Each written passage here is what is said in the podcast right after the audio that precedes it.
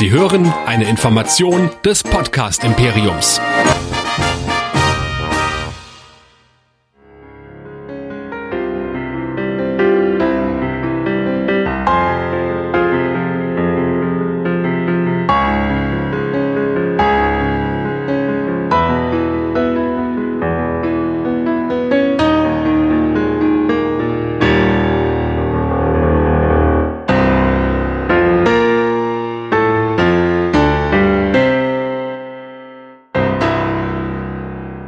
Willkommen zu Track Nerds, dem Star Trek Podcast hier bei nerdizismus.de. Wir sind wieder da, beziehungsweise ich bin wieder da. Michael, du warst ja, was Star Trek angeht, eigentlich gar nicht weg. Denn du hast ja einfach mit Lower Decks nach PK nahtlos mehr oder weniger durchgequatscht. Ja, stimmt. Ich habe jetzt gerade über nach, nachgedacht. Äh, das ist ja anderthalb Jahre her, dass wir Discovery irgendwie auf Sendung hatten und da über drüber geredet haben. Aber klar, es gab ja noch Picard und es gab Lower Decks. Und ich muss sagen, ich möchte lieber über Decks reden als über Discovery, aber das ist ein ganz anderes Thema. oh, ich glaube, jetzt gehen die, die Zuschauerzahlen so sofort wieder nach unten, wenn es dann heißt, oh, so ein Podcast ist das hier, wenn wir das gewusst hätten, dass die hier jetzt wieder böse sind über Discovery, da wäre ich gar nicht erst gekommen. Oder auch nicht, wir werden es sehen. Ähm, ja, ja. Ich, bin, ich bin ganz gut aufgelegt, was das angeht. Ich glaube, ich bin da besser drauf als du. das kann gut sein. Ich habe mir aber unserem Cast nochmal angehört, welchen wir als letztes zu Star Trek Discovery gemacht haben. Und da war es also durchaus so, dass wir also mit High Hopes aus der ganzen Geschichte rausgegangen sind. Ja, also so ist es nicht. Wir haben also schon gesagt, wir freuen uns auf die neue Staffel. Wir schauen mal, was in der ganzen Geschichte hier kommt, wie es wird. Und wir wollen wirklich in der Hoffnung, dass das jetzt hier 930 Jahre in der Zukunft spielt und wir ja dann jetzt auch wirklich mal was Frisches und was Neues haben, dass wir dann auch aus der ganzen alten Fahrwasser rauskommen und ja, den Ballast mal ein bisschen abwerfen. So nach dem Motto, schlimmer geht's nimmer und so ein kleines Reboot hat noch niemandem geschadet. Ja, so ungefähr, so nach dem Motto, ganz genau. Ein Reboot hat noch keinem geschadet, sagt derjenige, der sich über Reboots grundsätzlich meistens immer aufregt. ja, ich muss gerade auch äh, passend dazu an, den, äh, an Scrubs Season 9 denken, die auch versucht haben, einen Reboot zu machen und äh, wonach man die Serie vergessen konnte. Oder Gargoyles, wo wir gerade drüber reden, wo die dritte Staffel auch komplett katastrophal war. Gut, ich sag nichts mehr. Bevor wir zu meinem Recap kommen, das ich äh, natürlich auch wieder vorbereitet habe für heute und ihr könnt jetzt live dabei sein, wenn ich es einspreche. Die Hörer, die das jetzt als Podcast dann hören, die haben natürlich dann an der Stelle, sag ich mal, die geschnittene Version. Das heißt, hier sind jetzt noch alle Verhaspler drin. Aber Michael, für alle, die heute zum ersten Mal einschalten, es soll tatsächlich noch jemand geben, der das tut wo können die uns denn überall hören? Das Schöne ist, hier im Stream ist jetzt eigentlich alles eingeblendet. Ja, ich kann auch mit einem Blick nach links hier drüber schauen und habe dann sogar die WhatsApp-Nummer, die ich mir nach über einem halben Jahr immer noch nicht gemerkt habe, hier stehen. Ganz egal. Nerdizismus.de is the name of the game. Da kommt ihr auf alles, was wir so besprechen, was wir so visuell von uns geben, was wir so niederschreiben. Da habt ihr alles und auch alle Links zu allen Portalen, wo wir überall vertreten sind. Sei es Spotify, iTunes und so, wenn ihr uns nicht sowieso darüber hört. Und dann ganze Social Media Kanäle. Ihr könnt uns natürlich auch immer gerne schreiben.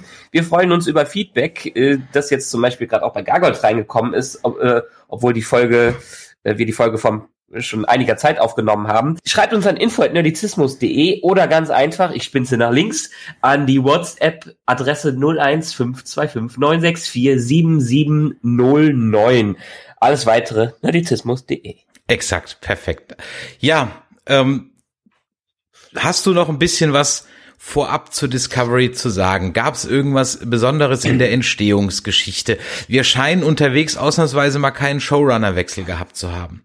Nee, dafür haben wir ein weltweites Virus gehabt oder haben es immer noch, was äh, die ganzen Pläne von allen Showrunnern und von allen Leuten einfach so durcheinander wirft. Aber äh, bei Discovery war es jetzt gar nicht mal so schlimm. Die konnten jetzt einigermaßen ihren Zeitplan halten, trotz der Pandemie. Warum? Weil sie alles aus Homeoffice rausgemacht haben. Also alles, was wir, das meiste, was wir jetzt sehen werden in der Post-Production in Folge 1 und 2, das haben die Effektartists und äh, die Soundleute alles in der Tat von zu Hause aus gemacht. Die haben sogar äh, sowas wie ADs, also nachträgliche Stimmaufnahmen, haben die dann so Kits verschickt an die Schauspieler, um noch was aufzunehmen. Die ganzen Musiker haben ihre Mikros bekommen, um die einzelnen äh, Instrumente aufzunehmen und dann wurde am Ende alles im Homeoffice zusammengemixt und ganz ehrlich, was wir da jetzt in Folge 1 und 2 zu sehen bekommen haben, das war visuell astrein. Der hätte uns Covid-19 vielleicht schon eher treffen sollen. naja, ich sag mal so, bei Picard haben, war das Ganze noch nicht so eingespielt und wir mussten durch, durch jede Menge Copy-Paste-Armadas kämpfen, ja. Ja, aber wir, da, da hatten wir ja auch keine Pandemie ja, doch, die, die, die letzte Folge von Picard mit Riker, mit dieser Copy-Paste-Armada, war doch, glaube ich, nur eine Copy-Paste-Armada. Also ist zumindest die offizielle Ausrede. Echt? Wegen, ja, ja, doch, doch, weil die auch schon alle zu Hause saßen und das wurde dann nicht mehr fertig. Ah ja, aber da hatten sie es wenigstens, da, da hat das eingebrochen in die restliche Post-Production. Ja, richtig. Und hier, hier hier konnten sie es vorher planen und hier konnten sie das Ganze, das Ganze mit einbauen. Und äh, man darf nicht vergessen, Picard hatte ja schon angefangen zu senden. Also die mussten was raushauen. Ja, also ich würde mal sagen, die Optik ist wie immer nicht das Problem. Du kannst dir ja schon mal was überlegen, was du Nettes sagen möchtest. Du darfst aber nicht sagen Schauspieler, Optik und Musik. Okay, kannst du ja schon mal überlegen. Wir steigen ein mit meinem Recap. Folge 1, Staffel 3, Dead Hope is You, Part 1. Auf Deutsch ein Zeichen der Hoffnung, Teil 1. Wir schreiben das Jahr 3188 und in einer Hommage an Lost sehen wir Desmond, der seiner täglichen Routine nachgeht. Aufstehen, waschen, essen, warten, schlafen, repeat. Seit 40 Jahren. Diese Zukunftsversion von Desmond heißt eigentlich Edithy Sahil und arbeitet für die Vereinte Föderation der Planeten und ist wohl eine Hommage an Christian Avasarala, die indische Präsidentin der Vereinten Nationen aus The Expanse. Vorspann und diese Staffel nur 19 Producer.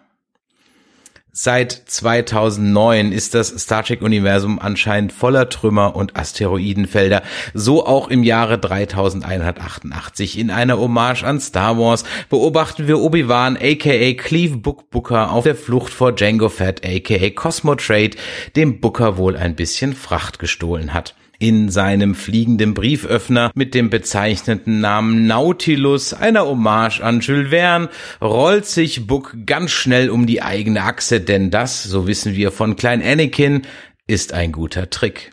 Dieser Trick hätte sicherlich auch reibungslos geklappt, allerdings hat der brave Book die Rechnung ohne Ed Michaela gemacht. Die purzelt lämisch zum Erstaunen des Lando-Verschnitts aus einem temporalen Wurmloch und rumst in den unendlichen Weiten des Weltalls auch prompt mit der Nautilus zusammen.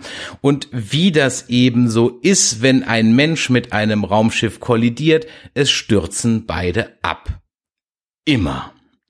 In der folgenden Szene beweisen die Macher dann wahre cineastische Größe, inszenieren sie doch eine simple Fressszene zwischen zwei Tieren als tolle Hommage an Return of the Jedi. Auf einem Planeten, der verdächtig nach Island aussieht, schlägt unsere Heldin also auf. Zwar meldet der Red Angel Anzug vorher noch, dass der drohende Aufschlag tödlich sei, die dumme KI hat allerdings vergessen, wer da in dem Anzug steckt und natürlich kann Ed Michaela sich selber retten. Nur leicht mitgenommen, fragt Bruchpilotin Burnham die Red Angel KI, ob es Lebenszeichen im Universum gibt, was diese bejaht. Die Mission aus Staffel 2 war also ein voller Erfolg. Michael setzt das letzte Signal und schließt damit das Wurmloch. Es folgen noch fünf Minuten fröhlich trauriges Overacting und dann macht sich Michael auf den Weg, um in Staffel 3 eine Star Trek Hommage an Gene Roddenberrys Andromeda abzuliefern. Auf der Suche nach Hilfe erreicht Michael die Nautilus. Diese ist als Hommage an den Planeten der Affen geradezu pittoresk an einem Seebruch gelandet. Und wie man das auch im Jahre 3188 ebenso macht, man hilft sich nicht, man redet auch nicht, sondern man haut sich als Hommage an Enemy Mine erstmal zünftig auf die Fresse. Als die Fronten dann geklärt sind, kann man dann endlich mal weitermachen. Und so erfährt Michael, dass das gar nicht Island ist und auch nicht Terralysium, sondern die ganze Chose hier Hima heißt. Ja, dann ebenso. Weiterhin erfährt Michael Burnham, dass die Föderation nahezu ausgelöscht wurde und nur noch ein Mythos, ja eine Art altertümliche Religion ist, seit einer, ein Ereignis genannt der Burn. Burn? Burnham? Hm, vor circa 120 Jahren alle Dilithiumkristalle der Milchstraße zeitgleich explodieren ließ. Als eine Hommage an das Ende von Mass Effect 3 zeigt uns dann also diese Staffel sicher eindringlich, was passiert, wenn interstellare Reisen auf einmal nicht mehr möglich sind. Da niemand die Memos von Scotty gelesen hat, wie man mittels atomgetriebener Kriegsschiffe Dilithium wieder aufbereiten kann, Tilly ihren Bericht über Königin Popo und deren Verfahren zur Rekristallisierung offensichtlich verschlammt hat und zu allem Unglück Starfleet die Akten über den Sporenantrieb neben der Bundeslade eingelagert hat, wusste also vor 120 Jahren niemand, was zu tun war und die Föderation zerbrach. Daher ist Dilithium nun die härteste Währung im 30. Jahrhundert. Äh, hat er aber nicht gerade eben gesagt, dass alles Dilithium explodiert ist? Äh, egal. Auf einer horizontalen Brücke, horizontale Brücke, der senkrecht abgestürzten Nautilus, lernen wir nun Grudge kennen, die fette Katze von Book. Sollte diese sich später als Formwandler entpuppen, war auch sicher das nur eine Hommage an Goose aus Captain Marvel. Überhaupt ist Book ein großer Superhelden-Fan und hat daher seine Brücke als Hommage an Superman vom bekannten Stardesigner Jor-El ganz im kryptonischen Stil einrichten lassen. Da man nun neues Dilithium braucht, damit Buck seine Mission erfüllen kann, hofft man auf Bares für Rares im nächstgelegenen Ort. Dieser heißt bezeichnend Requiem. Wer sich da immer diese Namen ausdenkt, ja, ich weiß es echt nicht. Ne? Die Architekten dieser Stadt erschufen diese auch einst als Hommage an Blade Runner, Moss Eisley und der Zitadelle aus Mass Effect. Und unterwegs zieht Michael dann dem Book noch ein paar spärliche Infos zur aktuellen Lage der Föderation in der Galaxis aus der Nase. Und so erfährt sie, dass im 30. Jahrhundert die Jünger der Föderation nicht mehr sind als ein paar arme Irre, die im Sauseschritt durchs All düsen in Moss Eisley angekommen, der als Hommage an die Hutten von einem Joint Venture von Orion Syndikat und Andorianern betrieben wird, schummelt man sich an den üblichen Klischee-Filmwachen vorbei in den Marktplatz. Dann überschlagen sich allerdings die Ereignisse. Zuerst verrät Book Michael an das Syndikat, dann wird Booker als Hommage an Star Wars von Credo geschnappt. Im Knast bekommt Michael eine Überdosis Wahrheitspulver, welches aber, es ist ja immerhin noch et Michaela, natürlich nicht so wirkt wie normalerweise. Der guten Schauspielerin Soniqua Martin Green allerdings die Möglichkeit zum Overacten präsentiert, die sie dann auch dankend annimmt. Umstände halber und natürlich, weil es die Story so will, verträgt man sich aber gleich wieder und stiehlt ein paar Krümel Dilithium und flieht gemeinsam vor den schießwütigen Mitgliedern des Syndikats. Die Waffen des Syndikats sind wahrscheinlich auch gerade aus einer Kiste direkt vom Haus Atreides von Dune geliefert worden. Die Hommage an die Schallmodule.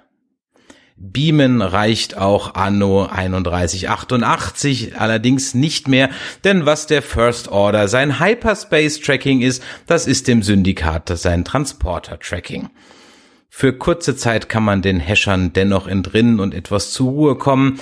Die braucht der Zuschauer auch, denn es wird Zeit für die zweite Expositionsbombe. In dieser erfahren wir, dass Zeitreisen aktuell nicht mehr möglich sind, da jegliche Technik in einem temporalen Krieg zerstört wurde und an jeder Sonne der Galaxis natürlich auch ein Wachposten steht, der verhindert, dass man mit seinem Raumschiff mal eben um die Sonne fliegt, um dann vielleicht doch eine Zeitreise äh, unternehmen zu können. Ach, und Book ist übrigens auch Jesus, der im Auftrag von Space Peter unterwegs ist. Wer mehr über ihn und seine Mission erfahren möchte, der schaut einfach Star Trek 4 und ersetzt Wale mit Transwürmern. Dann hat er in etwa die gleiche Story. Ähm, ihr kennt Transwürmer etwa nicht? Die waren doch früher überall im Universum. Habt ihr in Exobiologie mal wieder gepennt? Am Schiff angekommen sind die Orioner schon da. Man reißt ein paar schale Witzchen über Passwörter, bevor Book aka nun Dr. Doolittle den Transwurm-Kraken freilässt. Ich persönlich finde allerdings, dass der gute Bock hier einem Irrtum unterliegt, denn vielmehr scheint es sich bei der Kreatur um einen gefräßigen Plapperkäfer vom Planeten Tral zu handeln, denn der Käfer vom Planeten Tral ist ein zum Verrücktwerden dämliches Vieh. Es nimmt an, dass man es nicht sieht, es kann dich auch nicht sehen, bescheuert wie eine Bürste, aber sehr gefräßig. Man kann sich allerdings vor dem gefräßigen Plapperkäfer schützen, indem man sich ein Handtuch vors Gesicht bindet. Sollte man das versäumen, so erwarten einen weit aufgesperrte Masse an gifttriefenden Zähnen. Dummerweise sind diesem Plapperkäfer schon viele Touristen zum Opfer gefallen, weil sie einen Artikel im Anhalter, der durch die Galaxis zu wörtlich genommen haben. Dort hieß es nämlich aufgrund eines bedauerlichen Druckfehlers, dass Plapperkäfer für vorbeikommenden Touristen oft ein sehr gutes Mahl machen würden. Tatsächlich machen aber Plapperkäfer aus Touristen ein sehr gutes Mahl. Und weil eine Hommage pro Szene vielleicht etwas wenig sein könnte, spielt Michael noch ein bisschen Man in Black nach, indem sie sich erst fressen und dann ausspucken lässt. Im Anschluss kann man dann endlich aufbrechen.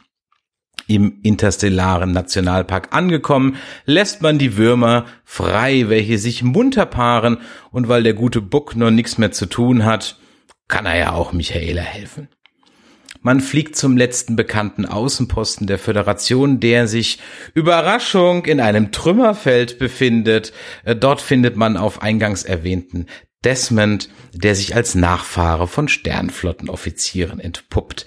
Auf dieser Basis im Nirgendwo hält er ganz wie der Verbindungsoffizier in Battlestar Galactica die Stellung und wartet auf Nachricht der Zylonen. Und ganz wie der Offizier aus Battlestar Galactica tut er das seit 40 Jahren. Zufall?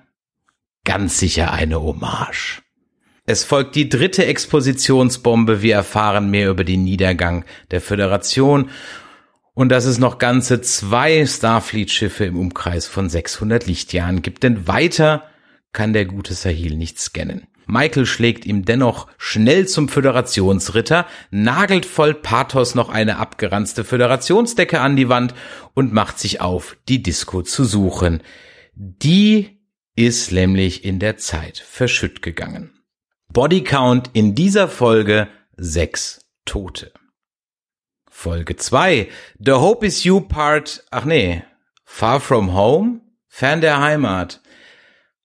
Da ist sie, die Disco, und landet, surprise, surprise, in einem Asteroidenfeld. Ich wette, jetzt, wo ich es euch erzählt habe, werdet ihr es nie wieder wegschauen können. Da Zeitreisen nicht nur dick, sondern auch bewusstlos machen, ist niemand auf der Brücke in der Lage, die Schilde rechtzeitig auszufahren. Also knallt die Disco mit Karacho in die Trümmer eines explodierten Planeten, wird schwer beschädigt, inklusive herumfliegenden Steinen auf der Brücke und schmiert was auch sonst natürlich ab. Als Hommage an Generations taugt die Bruchlandung allemal. Nachdem sich alle wieder berappelt haben und wir alle Crewmitglieder nochmal namentlich vorgestellt bekommen. Also da, vielen Dank, Saru, macht man sich ans Werk, die Disco aus dem Dreck beziehungsweise parasitärem Eis zu befreien. Eis, welches sich ausdehnt, wenn es außen dunkel wird.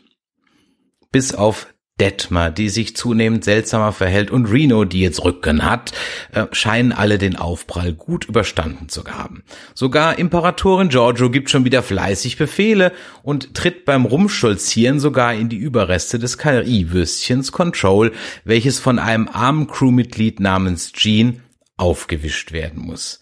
Da hätte sich Gene Roddenberry sicher gefreut, so mal erwähnt zu werden.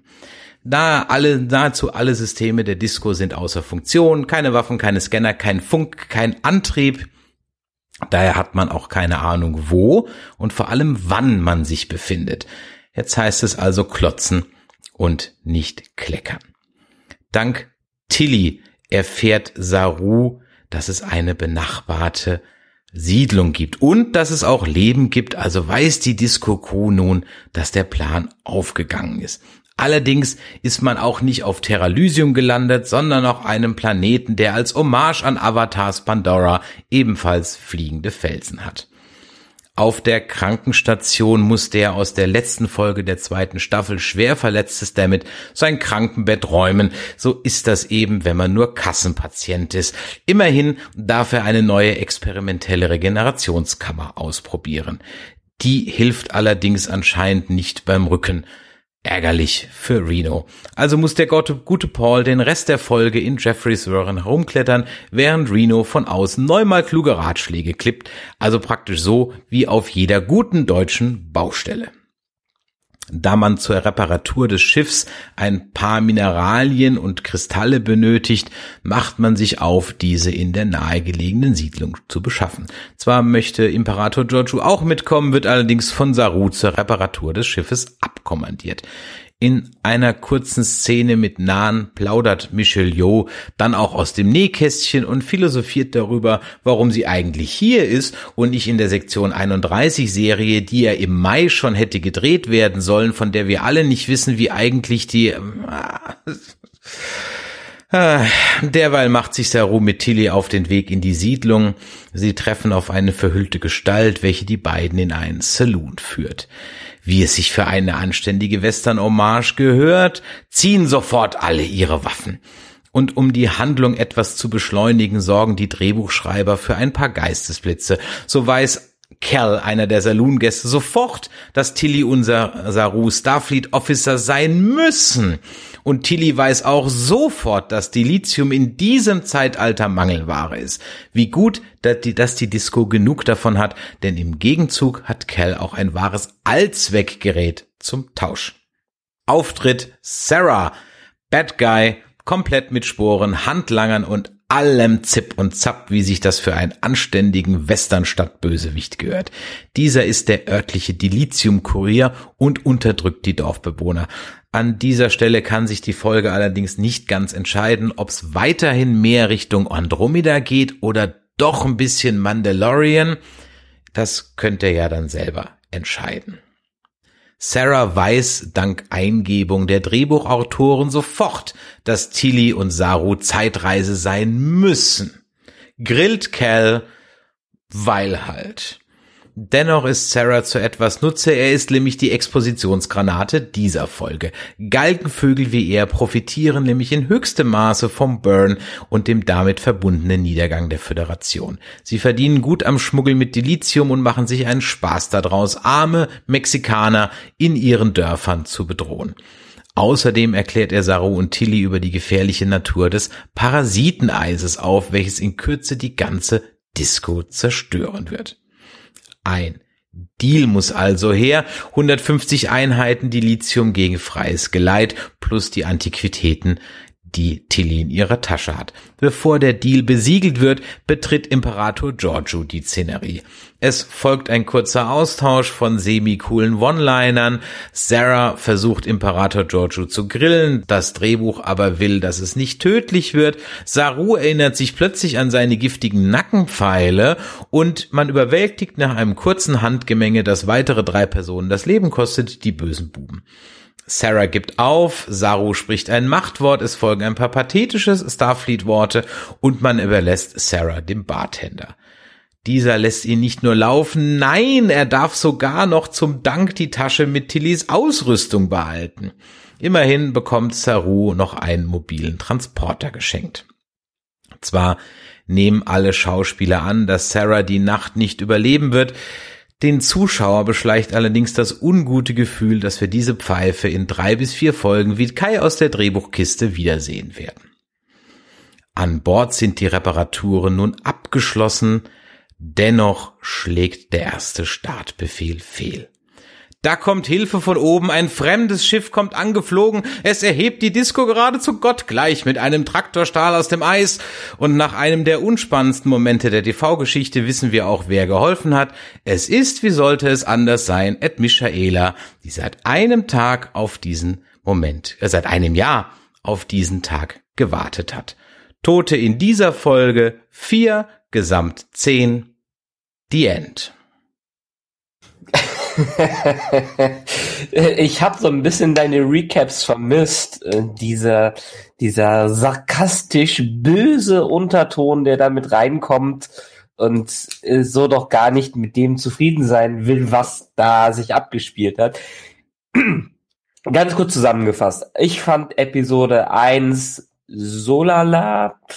Ähm, ich weiß nicht, ob es an dem Spiel von Senoka Main, wie der Martin irgendwas heißt, ähm, die Michael Martin Green. die für mich, ähm, die das für mich ein bisschen zu übertrieben gemacht hat oder ob es einfach zu übertrieben geschrieben worden ist, ist ja ganz egal. Das ähm, ich mochte das Set, Setup dafür. Die zweite Folge hingegen mochte ich sehr, äh, gerade weil sie so ein Mashup aus vielen, vielen Dingen war und weil sie viel Worldbuilding betrieben hat, ähm, auch wenn viel über Exposition äh, gegangen ist. Deshalb, ich sehe das Ganze nicht so nitpicking-mäßig wie du. Ich habe mich zumindest in Folge zwei sehr gut unterhalten gefühlt. Für mich kommt das Ganze halt einfach nicht vom Fleck. Das waren meiner Meinung nach völlig verschenkte Episoden. Also nicht nur das so gut wie keine einzige Idee auch eine irgendwas Originelles hat, ja, sondern einfach alles schon da war, also wirklich durch die Bank weg, alles. Je nachdem, wie viel Sci-Fi man halt kennt, erkennt man mehr oder weniger alles, aber es war wirklich alles schon mal da. Da gibt's nichts, was nicht da war. Ähm, was wissen wir denn jetzt? Wo sind wir denn jetzt im Grunde genommen? Wir kriegen so zwei, drei Expositionsbömmchen hingeworfen, aber de facto haben wir uns nicht bewegt. Beide haben sich ähm, nicht bewegt. Naja, letztendlich. Wir haben ewig viel Zeit auf dem Marktplatz verbummelt und wir haben ewig viel Zeit in diesem Saloon verbummelt. Mit einer, wir sind mal wieder abgestürzt auf dem Planeten der Woche Folge. Das fand ich nicht schlimm. Gerade diesen Planeten der Woche fand ich gut, äh, weil sich es mal so ein bisschen zurückgenommen hat von, wir erkunden jetzt die Galaxie und wollen jetzt sehen, was überhaupt da los ist. Oh, es ist ja keiner mehr da.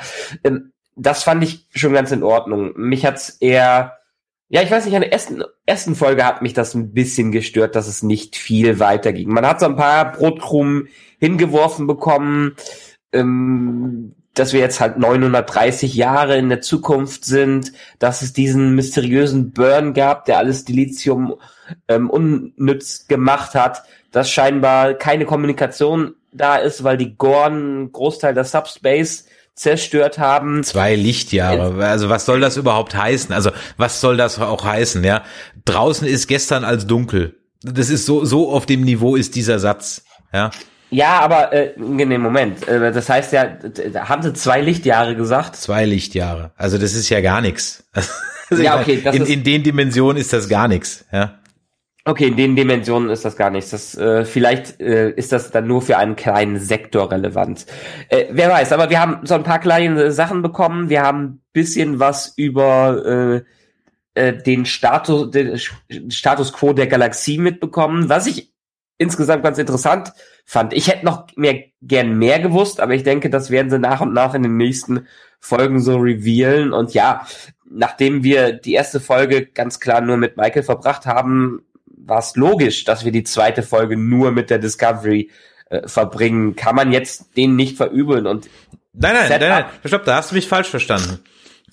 Dass wir eine Folge nur mit Michael verbringen und eine Folge nur mit der Discovery ist okay. Das ist nicht mein mhm. Problem. Mein Problem ja. damit ist, dass es außer drei, vier Dingen überhaupt nichts dazu beigetragen hat. Also das war halt so eine Planet of the Week Folge, wie sie Folge 15 der sechsten Staffel sein könnte. Verstehst du? Dann ist das auch völlig in Ordnung. Aber mm. im Auftakt, im Auftakt, wo ich jetzt erstmal das Universum erklären muss, was 930 Jahre ist, äh, später ist, das 31. 30. Jahrhundert, da kann ich doch nicht eine Folge in dem Western Saloon verbummeln und die erste nee, Folge in dem Marktplatz verbummeln. Wo doch, ich, natürlich. Nee, nee, nee. Weil, warum? Nee. Das ist doch, das ist doch das ganze Prinzip äh, der Galaxie, in welchem Stand sie gerade ist. Das Problem ist, wir haben keine Informationen, die von links nach rechts äh, gehen. Wir haben keine Möglichkeit, irgendwie zu anderen äh, Sternensystemen hinzufliegen, weil es kein Dilithium gibt, beziehungsweise nur in eingeschränkten Maße und vielleicht von diesen Couriers, die da rum, rumrennen. Die, wir sehen es doch aus der Perspektive von Michael und aus der Perspektive von der Discovery. Und du kommst natürlich nicht in der Zukunft an und kannst dir erstmal ein Geschichtsbuch durchlesen. Nee, ich komme in der Zukunft an und stürze natürlich prompt ab und zwar zweimal, genau auf einem Planeten, der da ist. God behave. Ja, aber Moment, das das ist doch auch klar. Die fliegen durch ein Wurmloch, durch ein unberechenbares Wurmloch in eine Zukunft, die sie nicht kennen. Bei Michael ist der Absturz ganz klar, weil die wird halt katapultiert und der äh, Anzug äh, konnte das ist, ist abgestürzt und sowas. Alles, äh, alles gut, das das sehe ich noch nicht mal. Die Discovery, äh, gut, der Effekt, der durch das Reisen im Wurmloch äh, verursacht wurde, den da war die Discovery vielleicht nicht gegen geschützt. Da war der Anzug besser gegen geschützt als die Discovery. Wir müssen ja immer noch nachdenken, dass die Discovery im Prinzip ein sehr altes Schiff ist, wenn man in der in der Warte das sieht. Das sieht zwar alles sehr modern aus, aber im Vergleich zu dem, was wir in TNG und Co. gesehen haben, ist sie doch sehr veraltet und kommt vielleicht mit den Gegebenheiten so nicht klar. Für mich ist das völlig in Ordnung gewesen und ich habe gedacht, okay, die sind jetzt gestrandet und müssen jetzt erstmal sehen, was da ist. In der ersten Folge ähm, sehen wir, wie Michael da ankommt und einen kennenlernt. Ja, das war ein bisschen sehr convenient, dass sie auf diesem Book getroffen äh, ist und dann mit ihm da abhauen konnte. Gut, das lasse ich mal unter den Tisch fallen. In der zweiten Folge, klar, müssen die, sind die erstmal gestrandet müssen erstmal gucken, wie sie da wegkommen. Und das fand ich das, also deshalb war es für mich die zweite Folge eigentlich auch ganz nett, weil dieses Western-Setting, was sie da drin hatten, dieses äh, Backwater-Town-Prinzip, was sie da äh, drin haben, hat mir sehr gut gefallen. Ich mag diese Art äh, von Settings, weil die erstmal ins völlige Unbekannte geschmissen werden und dann kommen die in diesen Saloon rein, wie es in jedem Western ist und müssen erstmal erfahren, ja, was ist hier denn überhaupt äh, los und wer ist hier überhaupt äh, dabei? Und natürlich müssen die erstmal das Schiff reparieren. Hätte man das in einer Viertelfolge machen können? Irgendwie wahrscheinlich schon, aber letztendlich ähm, um so ein bisschen vielleicht auf Tilly und äh, Saru einzugehen, wie jetzt deren Status quo ist und wie sich auch Giorgio verhält in, in der neuen Situation, fand ich das schon okay. Sagen wir mal so, wenn es in diesem Maße weitergeht für die nächsten Folgen, dann hinterfrage ich das, die Geschichtenerzählung nochmal. Aber für einen ersten Einstieg war es für mich völlig in Ordnung. Nee. Also ich, ich will auf andere, ich will auf was anderes hinaus. Wie gesagt, die Folge als fünfte, sechste, siebte, achte Folge einer x-ten Staffel von mir aus, alle beide. Kleine Abenteuerfolge, nett, ja, etc. Ja, alles gut. Aber als Season-Auftakt für ein Worldbuilding fand ich's grottig. Einfach nur grottig. Ähm, das hat auch, wie hier der Chat schreibt, meiner Meinung nach, aber das, that's just me, nicht mit, nichts mit Nitpicking zu tun, denn ich finde ehrlich gesagt, das ist einfach schlicht und ergreifend nichts Neues. Wenn ich an jeder Ecke Parallelen zu weiß der Teufel was sehe, dann ist das einfach too much. Ja, man kann mal irgendwas zitieren, aber die Kollegen da machen ja nichts anderes mehr seit drei Jahren. Egal, geh mal ja, davon mal, geh mal davon Moment, mal weg. Moment, aber Weiß. ich, ich finde ganz gut den Kommentar, den Cinecast TV hier reingeschrieben hat. Es ist mal etwas entschleunigt. Und diese Entschleunigung, die finde ich persönlich auch ganz gut weil äh, wir waren in einem regelrechten ja, Rollercoaster. alles gut, alles gut, aber es äh, trotzdem für einen Staffelauftakt, sorry, ich da, da bringst du mich auch nicht von ab. Für einen Staffelauftakt ist es doch eine beschissene Stelle für eine Entschleunigung. Also sorry, ich bin in einem komplett neuen Universum. Ich muss jetzt doch den Zuschauer mal abholen und wenn ich natürlich ihn auf die Reise mitnehme mit unseren Helden, dass die auch nicht wissen, was Phase ist, aber das in einem Saloon zu verbummeln mit einer sinnlosen Schießerei, ja, mit einem super schlechten Klischee Bösewicht macht Mexikaner im Dorfblatt, finde ich einfach kacke. Sorry, finde ich einfach kacke. Ist, naja, so machst du keinen Staffelauftakt. Vielleicht, vielleicht gehen wir noch mal auf dieses ganze, auf diese kleine, äh, auf dieses kleine Dorf, auf dieses kleine äh, Backwater Town Ding ein. Hatten wir auch bei Mandalorian in Folge 5. Folge 5. Ja. Ja, ja alles ist dann wieder nur Ja bei dir. Moment, Moment, Moment, Moment, Moment. Ähm, was den Bösewicht angeht. Ähm, ich fand ihn eigentlich gut repräsentativ für das, was da gerade los ist. Erstens mag vielleicht, vielleicht daran liegen, ähm, dass ich den Schauspieler Jack Weber sehr gerne mag. Krass, erinnerst dich daran? Der ist auch in Homeland, ist als dieser Verschwörungstheoretiker, mhm. ja. äh, Radiomensch da drin. Ähm, ich finde, der Kerl hat alleine eine unglaublich starke Leinwandpräsenz und deshalb sehe ich den gerne, wie er spielt. Und ähm, das ist doch auch, wie, ich würde es wieder behaupten, aus meiner Perspektive, ist es doch hier dafür symptomatisch, wie diese Gesellschaft aktuell aufgebaut ist. Dass alle ähm, isoliert auf ihren Planeten rumhängen, vielleicht nur ein bisschen Planetenhopping machen können, mit den Ressourcen klarkommen müssen, die sie haben und dass es nur einige wenige gibt, die jetzt hier die Macht an sich gerissen haben und das natürlich ausnutzen, dass da ein kleiner, so ein kleiner Warlord da ankommt und äh, ein paar kleine in der Ecke unterdrückt, das ist doch äh, völlig klar. Und dass es eher so mit Western-Methoden äh, Methoden ist, hat für mich ganz gut da reingepasst. Ähm, und dass die Discovery da drauf trifft und erstmal sieht, weil letztendlich die Mission der Sternenflotte war ja immer schon irgendwie ähm, in da, da nach draußen hinzufliegen, Kontakte mit anderen Welten aufzunehmen und sich zu vergrößern. Diese Vergrößerung ist jetzt komplett geschrumpft und jetzt müssen wir von klein wieder anfangen. Und sie kommen direkt zu einem ähm, äh, zu einem Nest, wo sie sehen, dass die Hoffnung, dass die Sternenflotte irgendwo da draußen ist in diesem ganzen Chaos, noch nicht erloschen ist. Was natürlich sehr an Jedi und sowas äh, erinnert. Ist mir schon völlig klar, dass da starke Parallelen gibt, aber das ist ja sowieso der die, die, das Typische für einen Revolverhelden. Der Revolverheld ist ja auch immer die letzte Hoffnung und vielleicht auch ein ähm, Relikt der vergangenen Ära, die Besseres äh, ähm, hatte. Und hier ist es doch ähnlich. Also fangen Sie im ganz Kleinen an und sehen erstmal, wie die Welt unter diesem zu leiden hatte. Und das ist einfach symptomatisch für diese Einzelisolation, die wahrscheinlich alle Planeten hier durchleben müssen aber eine Hoffnung darauf haben, dass es mehr geben kann. Gut, okay, ich verstehe den Punkt. Ich bin auch ja. inhaltlich bei dir. Mir gefällt die Umsetzung nicht. Einigen wir uns da drauf, okay? Also okay. ich hätte es halt nicht so gemacht. Also ich verstehe den Punkt, ja, und ich verstehe auch, was sie damit sagen wollen. Ja, ich hätte es einfach, ich hätte ich hätte es einfach nicht so gemacht. Okay, ja. Haken dran. Sag, sagen wir mal so, ich hätte ich hätte es wahrscheinlich auch anders gemacht weil als Zuschauer, da gebe ich dir völlig recht, als Zuschauer interessiert uns doch noch mehr, wie jetzt die Galaxie aufgestellt ist. Nicht nur dieser kleine Planet da irgendwo in der Ecke, der gar keine Bedeutung äh, mehr hat, sondern wen, wen gibt's denn? Wer ist die große Macht in den verschiedenen Quadranten. Das verstehe ich hm. abs absolut, yeah, okay, aber vielleicht das, das ist es ist es ja genauso. Vielleicht ja. ist es ja nur mit diesen kleinen Warlords. Das ist mal das ist meine Hoffnung, dass wir den Zaha nicht das letzte Mal gesehen haben, weil sonst wäre Jack Weber schon ganz schön schnell verbraucht worden. Ja, der kommt in, wie sage ich ja, wie ich gesagt habe, in Folge 4, 5 plötzlich kommt er um die Ecke, wirst sehen. Mhm. Ähm, mal was anderes. Kaufst du denn die Grundprämisse? Kaufst du die Grundprämisse, dass das Dilithium auf einmal Bumm gemacht hat. Ad 1. Ad 2. Kaufst du weiterhin die Grundprämisse, dass alle Zeitreisegeräte zerstört sind und man, wie gesagt, dann anscheinend jetzt nicht mehr durch Flug um die Sonne sowas machen kann.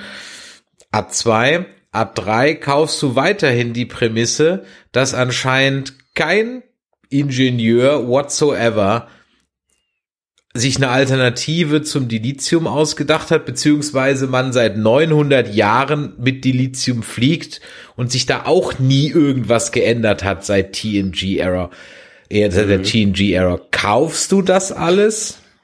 Mm, ich gehe erstmal auf Punkt 2 ein, äh, warum es keine Zeitreisen mehr gibt. Äh, dafür gibt's eine Präzedenz in dem Star Trek Universum.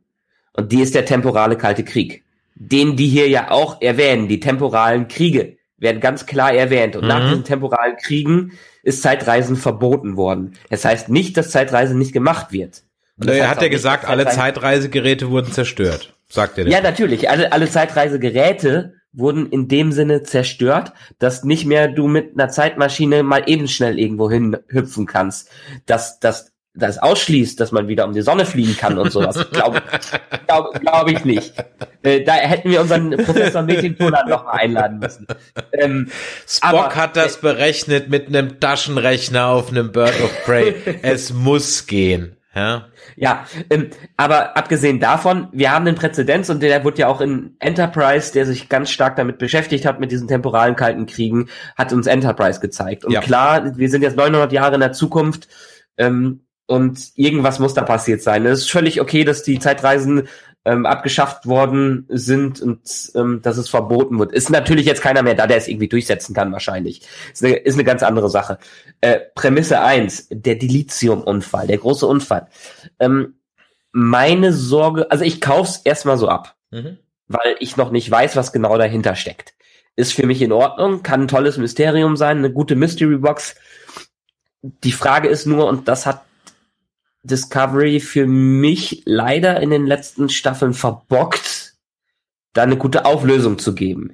Die machen wie, hatte ich in unserem WhatsApp vorher schon geschrieben, wie J.J. Abrams bauen die ihre wunderbare Mystery Box auf, ähm, wo irgendwelche Dinge drin sind, wo man sich die ganze Zeit fragt, wo man Theorien und Theorien drüber machen kann. Das wird wahrscheinlich den Rest der Staffel sein, dass die Leute irgendwas äh, schön, sich schön reden und am Ende ist es das einfachste von der Welt, was auch irgendwie unlogisch klingt. So hat Discovery es leider bisher immer gelöst, auch mit diesen Signalen und sowas. Das war, haben wir ja letztes Mal auch gesagt, das war für uns total unzufrieden, äh, was dabei rausgekommen ist.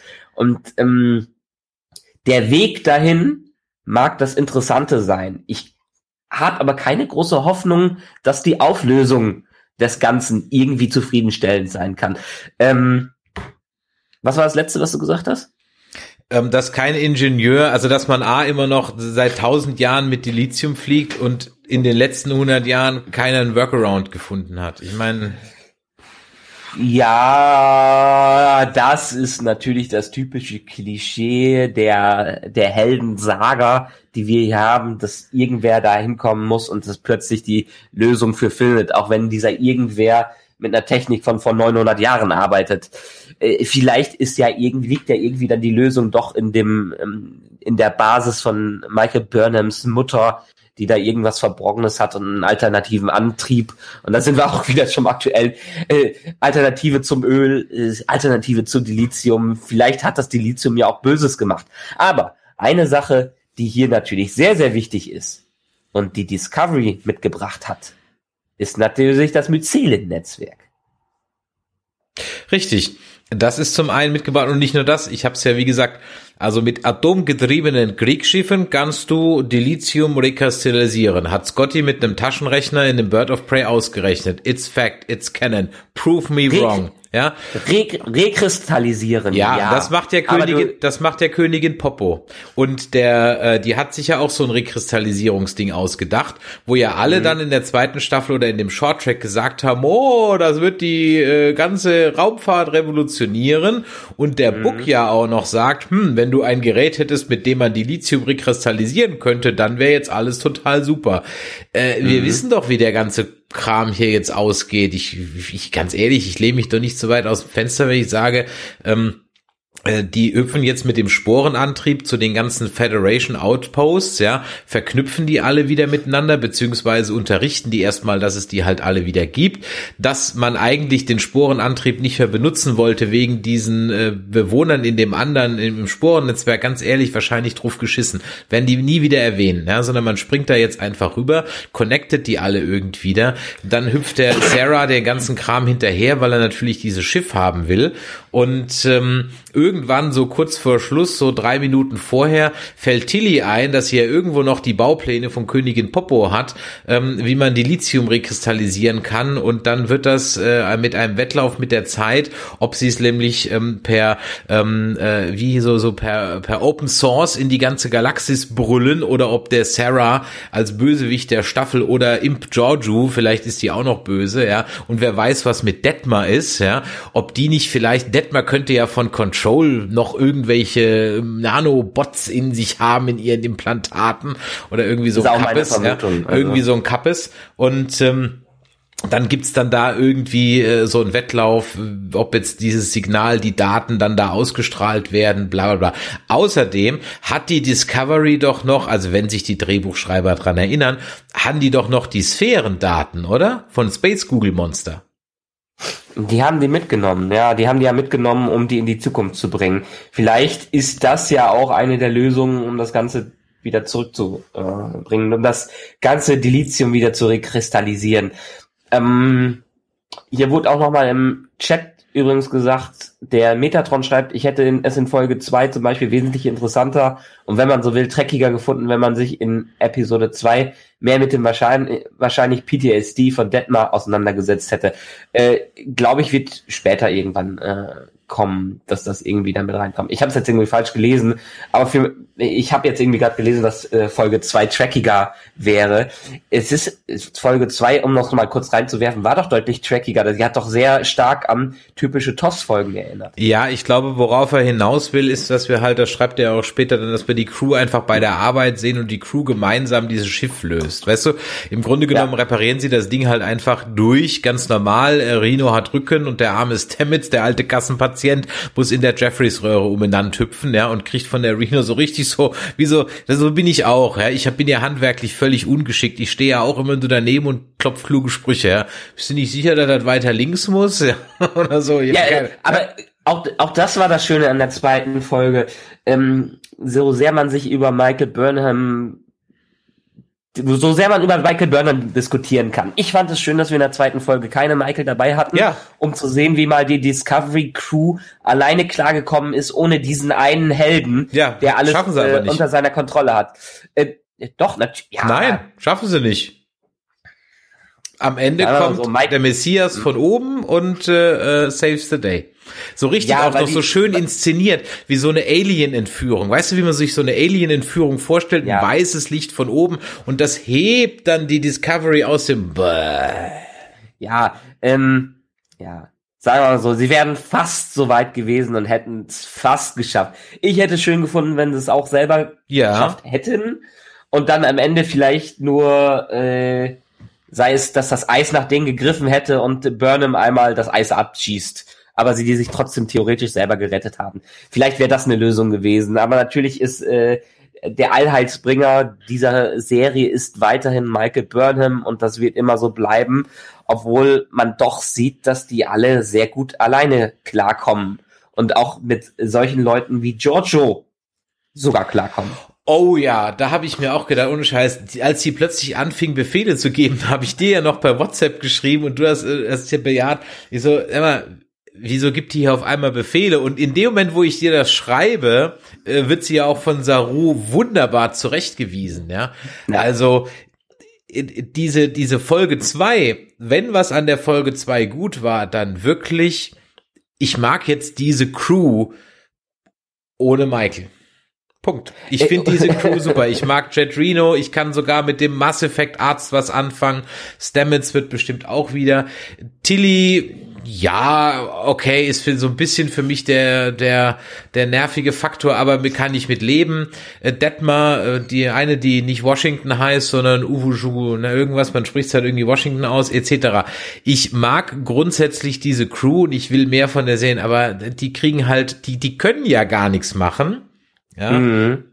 weil sie ja A, alle fünf Minuten davon quatschen, wie sie Ed Michaela wohl geht und B dann am Ende von ihr halt auch wieder gerettet werden. Und ich bin mal gespannt und ich hoffe ehrlich gesagt drauf, dass der Saru, der Michael auch mal so eine Ansage gemacht, äh, wie es, wie es der, der Imperatorin gemacht hat. Mm, war mal ab. Zu den ganzen einzelnen Leuten, ich muss ja sagen, mein aktuelles Highlight, nachdem die Staffel ja, die andere Staffel schon anderthalb Jahre her ist, äh, ist weiterhin Tig Notaro, die mhm. die Reno spielt. In der zweiten Staffel als Zugang bin ich mit ihrem Humor noch nicht ganz klar gekommen. Das habe ich damals, glaube ich, auch im Podcast gesagt. Ähm, danach, in diesen anderthalb Jahren, habe ich sie als Comedian mehr kennengelernt und verstehe ihren trockeneren, diesen super, super trockenen Humor, den die drauf hat, äh, verstehe ich jetzt mehr. Und deshalb ist sie für mich eigentlich auch eine ganz gute Mm, ja, ganz, ganz gute Besetzung damit rein, reinzunehmen und ich liebe sie in jeder Szene zu sehen, in der sie drin ist. Also Reno ist neben Saru aktuell mein absoluter Lieblingscharakter in, äh, in dieser Serie. Mm, Stamets kann es vielleicht mal wieder werden. Äh, ja, die anderen haben die Möglichkeit jetzt mal gehabt, ein bisschen mehr als nur einen Satz zu sagen, sondern mal auch vielleicht zwei, drei Sätze. Vielleicht ist das ja ein äh, ähm, a sign of things to come, was wir jetzt in dieser Staffel erleben werden, dass wir vielleicht mal wirklich mehr Einzelepisoden haben, die sich damit mit den anderen Crewmitgliedern beschäftigen äh, und die sich eine Scheibe von Lower Decks ab schneiden und mal wieder die ganze Crew mit reinnehmen und nicht den Einheitsbringer in Michael Burnham, was durchaus sein könnte, ähm, weil wenn sie dabei bleiben und jetzt im Wechsel das haben, fände ich es eigentlich ganz gut, wenn wir eine Folge Michael und eine Folge nur Discovery be bekommen. Ich vermute eher, dass wir es so haben werden, die sind jetzt alle wieder zusammen und wir kriegen ein paar Flashbacks Ja. und Michael hat irgendwas Mysteriöses dann noch rausgefunden in der Art und Weise. Ja, In dem wie- einen Jahr. Wie Haare innerhalb von einem Jahr so lang wachsen können. Also ich bin mir noch nicht ganz, äh, ganz Na, bei uns beiden nicht. Ja. Das Forever Nerd Girl hat gerade mal einen Bruchteil in einem Jahr hingekriegt an lange Haare.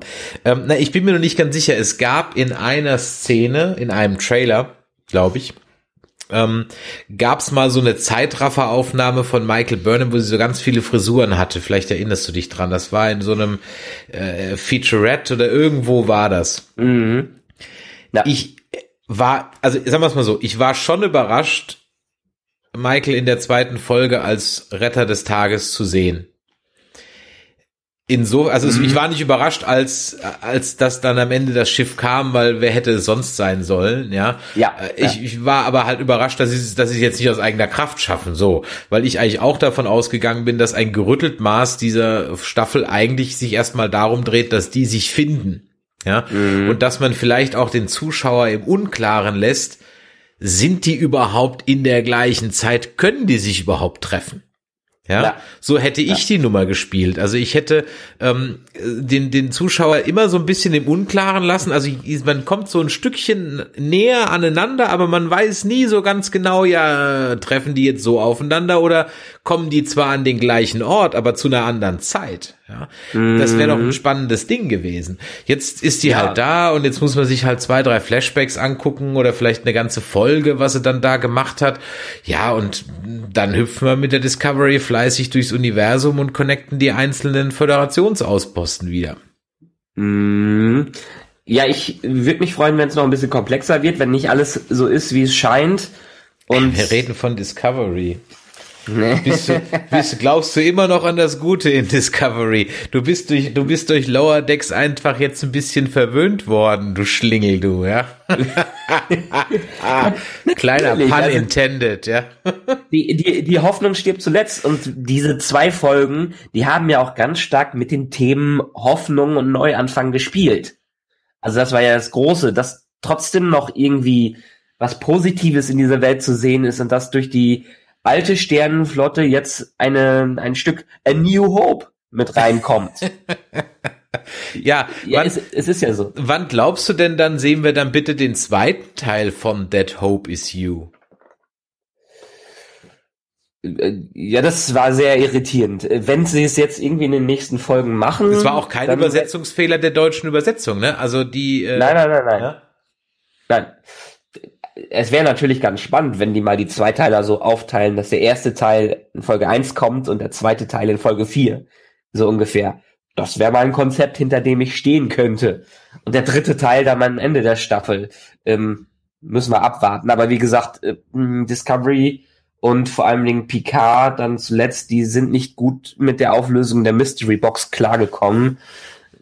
Deshalb hoffe ich immer noch eher auf den Weg anstatt auf das Ziel, der durchaus interessant sein kann, weil, wie gesagt, dieses, dieses Setting, wo die jetzt drin sind, das hat für mich ganz starkes Potenzial. Und auch dadurch, dass die jetzt, wie ich es eben schon gesagt habe, in der Staffel, äh, in der Folge zwei ähm, so viele Genres vermi vermischt haben, das ist ja völlig in Ordnung. Das hat für mich einigermaßen funktioniert, auch wenn es, ja, was haben wir gesagt? Es war Avatar drin, es war Pirate, ein bisschen Pirates of the Caribbean mit dem Vibe von dem Ding drin. Es war Mandalorian äh, mit dabei, es war Star Wars dabei, generell. Äh, das hat sich mehr wie Star Wars als Star Trek teilweise angefühlt, aber TOS war ja dann, ist ja auch nicht, wir müssen ja dann über das Gefühl reden, was Star Trek auch in den Jahren geworden ist, eher in den 90ern anstatt in der, in der TOS-Welt. Ähm, Deshalb, ich mag diese ganze Atmosphäre, die da auf, äh, aufgebaut wird. Und wenn sie sich jetzt noch genug Zeit lassen und sich vielleicht so ein paar Einzelstories rauspicken und wirklich eher in diesen Forscherdrang zurückgehen, ohne jetzt am Ende der Staffel wieder die Lösung zu haben, damit alles wieder da ist, dann, dann könnte es was werden. Und das ist so ein bisschen meine Hoffnung, die ich natürlich nie aufgebe. Solange die Serie mich immer mal wieder ein klein bisschen überraschen kann. Auch wenn Stamets irgendwelche Flachbandkabel aus Computern nutzt, um, um in den Jeffreys Tubes irgendwas zu reparieren. Ich war schon froh, keine halt Ikea-Lampen sehen zu müssen.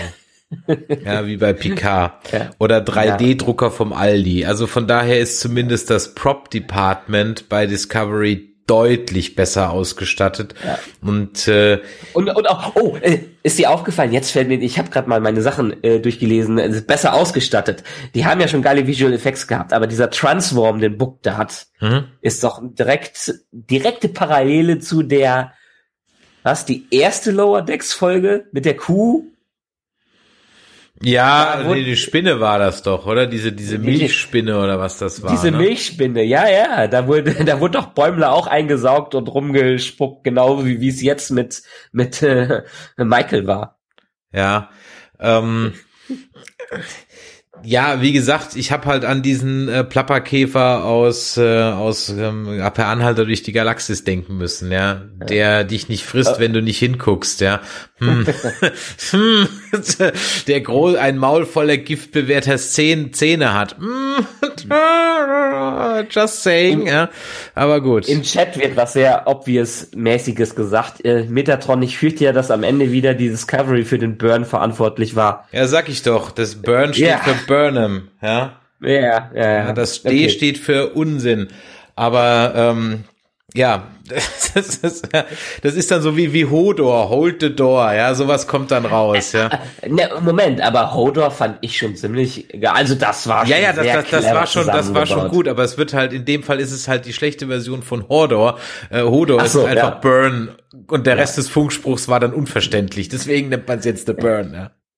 Was, was sagst du denn zu dem Satz von, vielleicht reden wir noch mal ein bisschen über Book. Ja. Ähm, wie einem Book gefällt. Der hat ja an irgendeiner Stelle, um erstmal irgendwas rauszupicken, redet er ja, das nächste natürliche Wurmloch ist 100 äh, Lichtjahre entfernt oder so. Mhm. Meinst du, das war ein Verweis auf DS9? Auf Bajor? Boah, da habe ich jetzt ehrlich gesagt gar nicht drüber nachgedacht. Mir sind mir sind eine Menge unsinnige Sätze von Book in Erinnerung geblieben. Ja, ähm, so hat er dann irgendwie mhm. nur vom Zug, vom Ansehen des Anzugs gewusst, aus was für eine Material er ist und natürlich, dass da schon seit 100, also dafür, dass es die Föderation nicht mehr gibt, weiß ja sofort jeder alles. Ja, also da müssen zwei Leute in, in, in Lumpen in einen Saloon kommen und sofort sagen, die, ihr seid Sternflotte. Ja, und habt ihr das Föderationsschiff gesehen, das abgestürzt ist? Ein tausend Jahre altes Schiff. Ähm, also ich äh, wage jetzt einfach mal zu bezweifeln, dass wenn bei dir jetzt eine römische Galeere vorm Haus vorbeischippern würde, du jetzt nicht genau sagen könntest, ob die römisch-phönizisch oder sonst irgendwas außer sie sehen genauso aus wie aus dem Asterix-Comic. Ja? Ähm, naja, aber bei, bei dem Saher kann man ja noch sagen, dass er vielleicht auf irgendwelche Ressourcen und Datenbanken zurückgreifen kann, die die meisten Leute da nicht mehr haben. Und bei dem anderen Typen, der da äh, erschossen wurde, Cal. ist es ja dann auch mehr, ja, ist es, ist es ja auch mehr wie der Mythos der Sterne. Ja, ja, das wird ja so gut, aber, idealisiert. Aber, aber zurück zu Book. Also äh, ja. was mich irritiert an Book und ja. da bin ich mal gespannt, wo es hingeht, ist dieser esoterische Touch an der ganzen Geschichte. Mm, ähm, da habe ich, Kraft ja, da habe ich ehrlich gesagt schon so innerlich ein bisschen gezuckt, weil wir haben eigentlich in Star Trek äh, immer einen eher atheistischen Ansatz gehabt und er geriert sich jetzt durchaus so ein bisschen Jesus-mäßig, der in Auftrag von Space Peter unterwegs ist, ja. Also. Ja, aber das hatte Discovery doch die ganze Zeit schon, gerade die zweite Staffel mit den ganzen Signalen und so, da haben die ja ganz stark. Ja, aber es war ja am Ende nichts Esoterisches, es war ja am Ende einfach nur ein Anzug aus der Zeit, es war ja da nichts Esoterisches. Ja, aber ihn haben wir ja jetzt auch erstmal nur in einer Folge kennengelernt. Ja, eben, deswegen muss man mal abwarten. Ja. Ich sag ja nur, ich habe gezuckt. Ich habe auch beim Engel gezuckt bei diesem biblischen mhm. Vergleich. Ah, also, ja, ja, ja. da habe ich auch gezuckt. Also so ist es ja. nicht. Also von daher, ich, ich finde Book, aber ich finde jetzt den Schauspieler nicht unsympathisch. Ich finde die Rolle auch nicht unsympathisch. auch wenn man ich sein Verhalten nur so bedingt, also am Anfang nur so bedingt nachvollziehen konnte, also dass er die gleich attackiert und so, okay. Und dann, dann, dann weiß er so, auch er weiß sofort, dass sie eine Zeit, nee, das weiß er nicht sofort, er weiß sofort, dass die Föderation ja. ist, genau. Äh, die anderen, der, der Sarah in der zweiten Folge weiß sofort, dass das Zeitreisende sind, warum auch immer. Und ähm, ja, aber dann hat er ja gesagt, wegen den ganzen äh, Strahlungen, die nur von so einem Ding entstanden sein können. Oh. Das hat er ja schon. Ja, äh, man, okay. man weiß ja auch noch nichts über ihn. Man weiß ja, er ist irgendwie so ein kleiner Warlord, der irgendwelche Ressourcen da hat und andere Leute erpresst. Vielleicht steht, also meine Vermutung ist, dass da noch eine größere Organisation hinter äh, steckt, die die Ressourcen rafft und vielleicht alte Technologie und alte Datenbanken auf ihrer Seite hat, um quasi Wissen ist Macht in dieser Welt zu haben. Vielleicht hat, vielleicht hat man ja auch schon eine Lösung gefunden, um das Dilithium wieder zurück herzustellen. Oh. Und äh, es wird nur klein gehalten, dass, oh, äh, dass die, alle dies so lassen. Ja. Die NUO, die New Universum Order. Ja, New oder NGO, New Galaxy Order, so heißt das, genau, die NGO, die New Galaxy Order, ja, steht hinter dem Ganzen, ja. Danke, Michael, Hashtag, ja. Ähm, Michael muss weg, Michael muss weg. Die Michael, die kann ich auch nicht mehr sehen hier, die muss auch weg. Ist an allem schuld, ja. die Burn ist die auch schuld an allem. Warum macht man eigentlich bekloppte Leute mit so einem Ossi-Dialekt nach so einem schlechten? Ich weiß es nicht, egal. Ähm, ja, kann auch sein, wäre aber zu clever, passiert nicht. Warten wir mal ab, würde ich sagen. Ich glaube auch nicht dran. Ich glaube nicht dran aber ich bin weiterhin optimistisch. Ich, ich mache in dieser Staffel Versuch, ich versuche, ich bin mir nicht sicher, ob ich mich dran halten kann, ja, weil man möchte ja gerne, dass manche Theorie dann irgendwie sich zumindest halbwegs bewahrheitet. Ich versuche jetzt aber einfach mal äh, in den Besprechungen dieser Staffel mal keine eigenen Theorien zu spinnen, sondern einfach mit der Einstellung ranzugehen, fünf Minuten vor Schluss passiert irgendwas, das alles auflöst und alles ändert, so wie es bisher immer war. Und ähm, dann versuche ich mal alle deine Theorien, die du so spinnst, zu widerlegen. Vielleicht machen wir es mal so rum. Mal gucken. Ich glaube, ich werde es nicht durchhalten können, aber ich kann es ja mal irgendwie probieren. Ja, Mai, äh, was soll ich sagen? Äh, ich, ich muss jetzt halt mal, wie gesagt, es sieht gut aus. Ganz ehrlich, inzwischen muss ich aber leider auch sagen, komme ich mit einigen schauspielerischen Leistungen dann auch nicht mehr hin. Also ganz, also die äh, Martin Green steht jetzt im Overacting, äh, Overacting einem William Shatner echt in nichts mehr nach. Also ähm, das war so drüber, also wirklich so drüber. Dann auch diese Comedy-Nummer in der ersten Folge, wo auch dann für den letzten Idioten auch noch lustige Comedy-Musik eingespielt wird, damit auch jeder rafft, uh, es ist lustig, ihr müsst jetzt lachen, ja. Ähm, ja. ja, das war so, diese Serie findet halt mal wieder irgendwie keinen Ton. Wenn man es auf diesem, verstehst du, die, die, die, äh, Tick Notaro, die Jet Reno, die, die hat diesen trockenen Humor, ja. Mhm. Und ich kann sogar noch, sogar noch halbwegs mit dem Humor von der Giorgio irgendwie so, also mit den Sprüchen halt irgendwie so durch. Ja. ja. Die kommen zwar manchmal auch so ein bisschen gewollt raus, aber ähm, okay, ja, von mir aus kann man da noch mal irgendwie ein bisschen was machen. Aber das fand ich, also diese Wahrheits Pulver, Droge, fand ich irgendwie völlig drüber. Dann ja. sah diese andere, diese Orion, äh, ähm, Oriona sah irgendwie aus wie Kyle McLachlan, da muss ich die ganze Zeit dran denken. Ja, und das war, ja, es war alles irgendwie ein bisschen komisch. Okay, wir haben noch ein Thema zum Schluss, ähm, Status der Föderation. Ähm, naja, wir haben noch ein, eine andere Sache. Oh, eine, eine haben wir noch, dann die, sag. Die, hat, die hast du in einem Recap erwähnt, aber da sind wir noch nicht genau drauf auf, oh, äh, eingegangen. Sag. Dann sag. Äh, und zwar äh, Giorgio und Section 31. Oh ja, stimmt, genau. Genau. Äh, ich meine, hier ist ja auch ein direktes Setup dann gemacht worden durch Dialoge, dass sie sagt, sie ist in verschiedenen gerne Universen das, zu Hause, genau. Ja. Sie ist ein Universe Hopper, genau. Ja. Sie, sie hüpft gerne rum.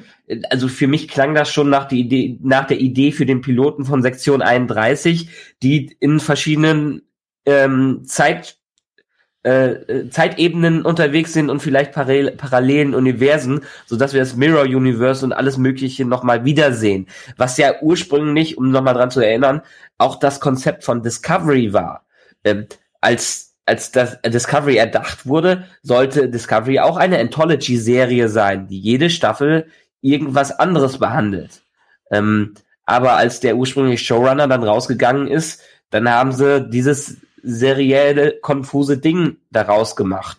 Äh, vielleicht ist das ja genau das. Vielleicht finden sie irgendwann die Möglichkeit, das könnte natürlich sein, die Lithium wird wieder hergestellt, äh, die können wieder ihre Raumschiffe nutzen und durch die Technologie der Zukunft äh, sieht man, ach, scheiße. Das ist am Ende alles Sektion 31.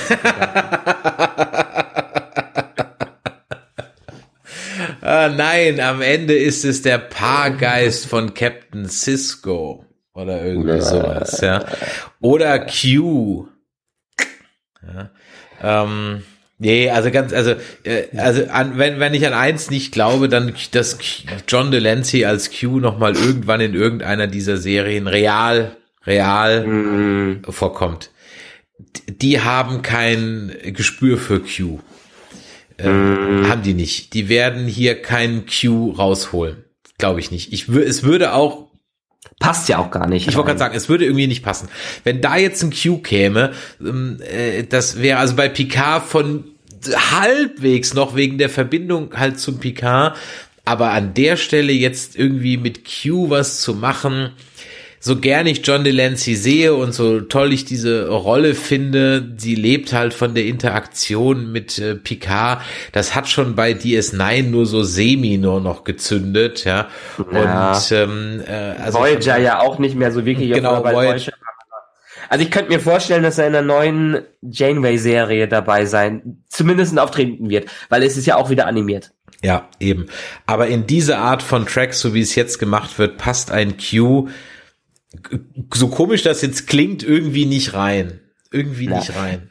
Wart mal ab, äh, ich meine, Mr. Kurtzman, der hat ja jetzt bis 2027 durchgeplant. Mm. Es werden uns sicherlich noch einige Serien erreichen in ja. diesem diesem aktuellen, in dieser aktuellen Star Trek Inkarnation. Wenn nur ein, zwei davon so gut für, äh, werden wie Lower Decks, dann ist mir das ja schon fast genug. Der Chat schreibt, wir sollen sie nicht auf Ideen bringen, ja.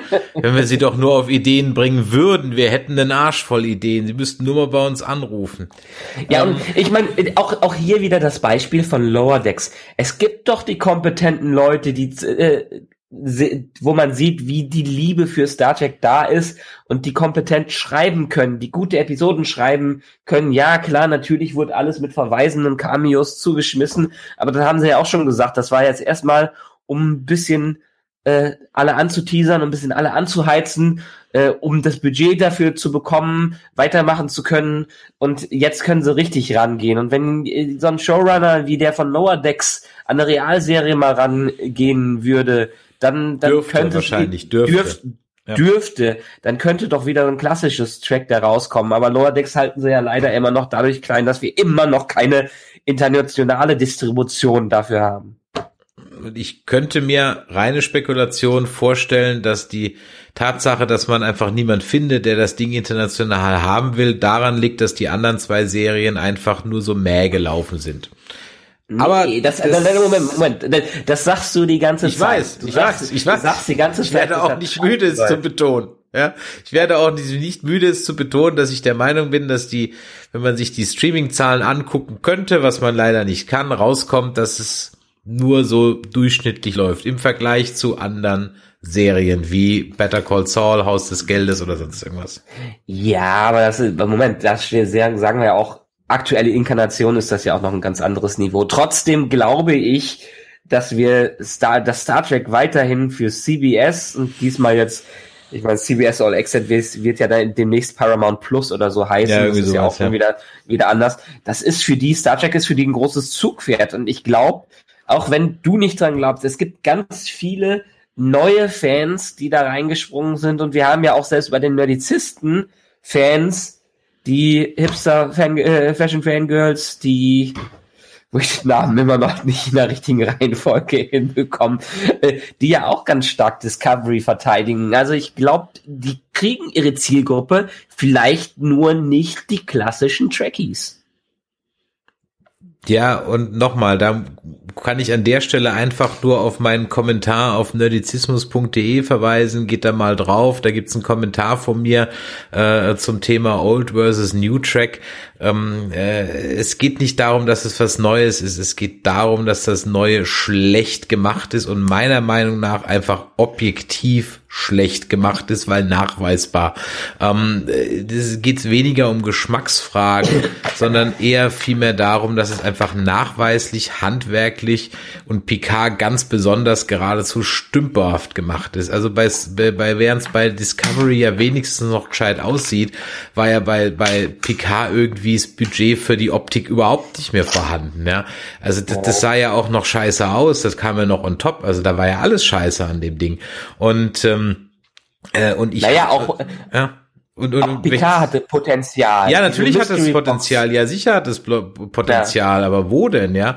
Jetzt ist diese Crew ja. mit einem Psychopathen, einer Alkoholikerin äh, äh, und einer Mörderin, die frei rumläuft und saust jetzt durch die Gegend, ja. Und ja, eigentlich musste als Showrunner jedes jeden Moment ab, äh, aufpassen, dass der Patrick Stewart nicht das Zeitliche segnet, sonst war's das, nämlich. Ja, also deswegen habe ich ja auch so ein Groll auf Lower Decks, weil es so gut ist, ja. Und der Chat schreibt hier nämlich gerade Lower Decks minus weniger minus Jokes und du hast gutes Track. Exakt genauso ist es. Exakt genauso ist es.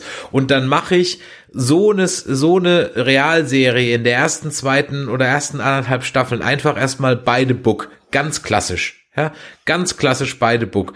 Die Stories, die da Lower Decks hatte, waren ja natürlich teilweise bekannt. Klar haben sie sich einen Gag draus gemacht, aber die hatten auch immer so einen Twist. Ganz ehrlich, was passiert eigentlich mit den Red Shirts? Ja, zum Beispiel die eine, die eine Nummer. Oder so ein Generationenschiff, also so ein richtiges Generationenschiff hatten wir nicht. Ja, ähm, haben wir auch noch nicht gesehen und so weiter und so weiter.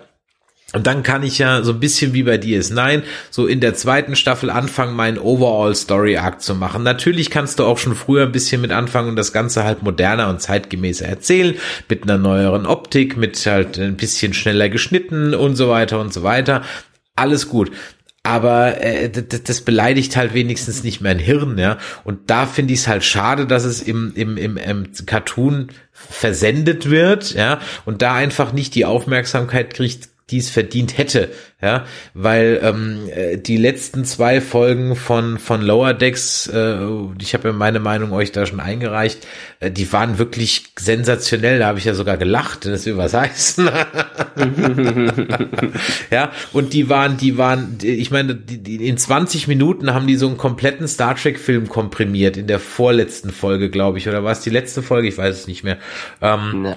Und äh, äh, und dann muss man halt sagen, wenn ich schon auf Initialen MB stehe, dann halt eher auf Mariner Beckett als auf Michael Burnham.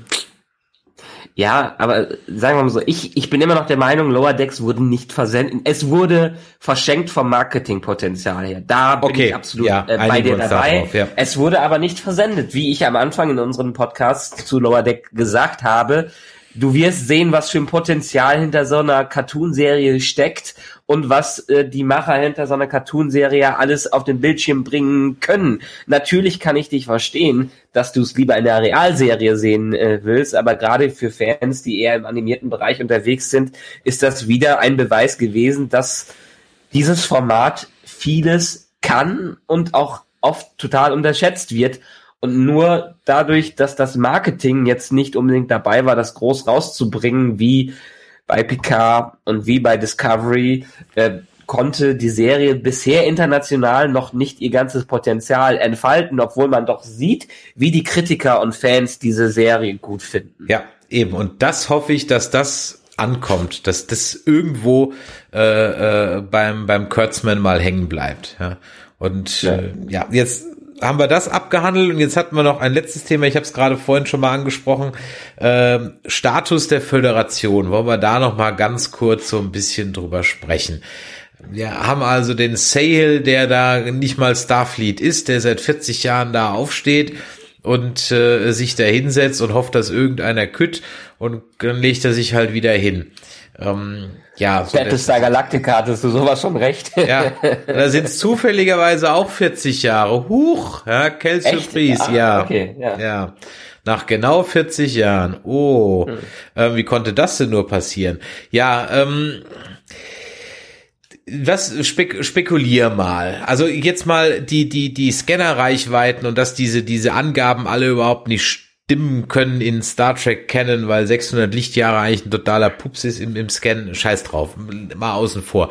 Aber ähm, nur noch zwei Schiffe, sagt er ja, zumindest in diesem Sektor, der was weiß ich wie groß ist. Vielleicht meint er auch Quadrant, aber sagen immer Sektor. Ähm, das ist ja eigentlich gar keine Föderation mehr. Noch sechs Sterne waren, glaube ich, drauf von ehemals, ich glaube 49 Welten. Vielleicht kann im Chat mal jemand schreiben, äh, wie viel Sternenwelten eigentlich äh, in der Föderation waren zur Höchstzeit. Ich glaube 49, ich bin mir nicht sicher. Ähm, jetzt noch also mit sechs Sternen. Ja, ich meine, der hat ein schönes Büro mit diesen Nano-Dingern, das ist ja ganz cool. Und äh, morgens Zähne putzen will ich auch ganz gerne so. Aber jetzt haben wir mal, ist, ist das eine Schalldusche? Sieht so eine, funktioniert so eine Schalldusche? Äh, oder ist das nochmal eine Stufe drüber? Und aber nochmal die Frage, was glaubst du, wie ist der, wie konnte es so weit kommen? Kaufst du die ganze Nummer ab? Warum macht er das überhaupt noch? Naja, ähm, jetzt muss man fragen, wahrscheinlich hat, auch wenn es nur 40 Jahre ist, die Föderation dann doch schon mehr Planeten gehabt als vielleicht zu unserer Gegenwart, unserer alten Star Trek Gegenwart sind, sind wir nicht mehr nur bei 49 oder 100 Sternen, sondern irgendwie 3000. Ist die Frage, ob der Kollaps, äh, der durch den Burn verursacht wurde, dafür sorgen kann, dass in 40 Jahren das ganze System so zusammenbricht. Wahrscheinlich ja, natürlich muss man sich mal wieder die, ähm, die Entfernungen im Weltraum klar machen, die da überbrückt werden ja. Und ich meine, es ist ja für uns auch, wir könnten im Leben nicht daran denken, ein nächstes Sternensystem äh, äh, zu, zu, erreichen überhaupt. Sei es mit dem zu kommunizieren, so ungefähr.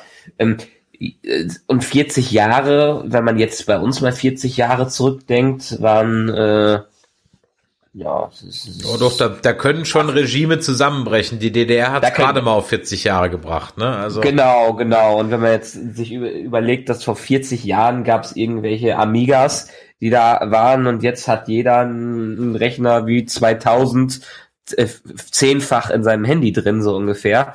Äh, deshalb kann der Zusammenbruch schon so sein. Und die dementsprechend die, die die Ressourcen haben, die richtigen, die werden on top sein. Und wenn es vielleicht nicht unbedingt die richtigen sind, sondern nur die richtig bösen, dann hat die Föderation natürlich verschissen. Und ich meine, aktuell in den letzten Jahren hat ja auch jede Nation der Nationalismus überall hat zugenommen. Alle gucken nur noch auf sich im äh, Zuge der großen Flüchtlingskrise. Das ist ja auch schon wieder ein bisschen parallel zu der Welt, in der wir leben, wo sich alle auf die nationalen Interessen zurückbeziehen und versuchen, alleine klarzukommen ähm, kann ich mir schon denken, dass die Föderation zusammenbricht und nur wenige äh, nur da überhaupt den Optimismus da hatten, um äh, die weiterführen zu können. Ähm, aber ich, äh, soweit wie ich es eben gesagt habe, kannte ich mir auch wirklich vorstellen, dass irgendein externer Einfluss da noch damit dabei seine Rolle spielt und es wäre doch wirklich schön, wenn irgendjemand die Technologie weiterhin unterdrückt. ja, also dieser verschwörungsmystische Ansatz, äh, den finde ich gar nicht so unspannend. Den finde ich gar ja. nicht so unspannend. Ja, vielleicht, vielleicht unterdrückt ja auch jemand das Wissen über den Spore Drive oder sowas. Ja, ja das, das, das ja sowieso. Ja, okay, aber es hat dann auch in tausend Jahren keiner gefunden irgendwo. Also da hockt die. Die Frage ist, hat es nur keiner gefunden oder hockt jemand absichtlich drauf? Das ist halt die Frage. Sektion 31. Sektion, ja, fällt beim Schreiben dir nichts ein, nimm doch Sektion 31 rein. Ja, genau. Ja, ähm, ähm, aber es, es, es könnte, ich meine, wir haben ja mehr oder weniger die Anfänge der Föderation und Enterprise gesehen. So ein bisschen die Anfänge. Wäre Enterprise noch drei Staffeln gelaufen, hätte man vielleicht noch mehr davon äh, ge gesehen. Und deshalb haben wir nur die Holodeck-Episode am Ende bekommen. Ähm, aber das, so hat man noch wenigstens mal die Chance, vielleicht auch in ich weiß nicht, wer diese Staffel schreibt. Müssen wir noch mal gucken, welche Autoren dahinter sitzen, ob das die sind, die auch die vorherigen Staffeln geschrieben haben. Ist das Potenzial noch groß, noch mal zu sehen, ja, wie, wie muss man denn, wie kann man denn überhaupt eine Föderation wieder aufbauen? Also ich kann mir nicht vorstellen, dass wenn sie das Dilithium-Problem lösen, weil dann nehmen sie wirklich die einfache Route, dass plötzlich alle wieder in der Föderation zusammenkommen.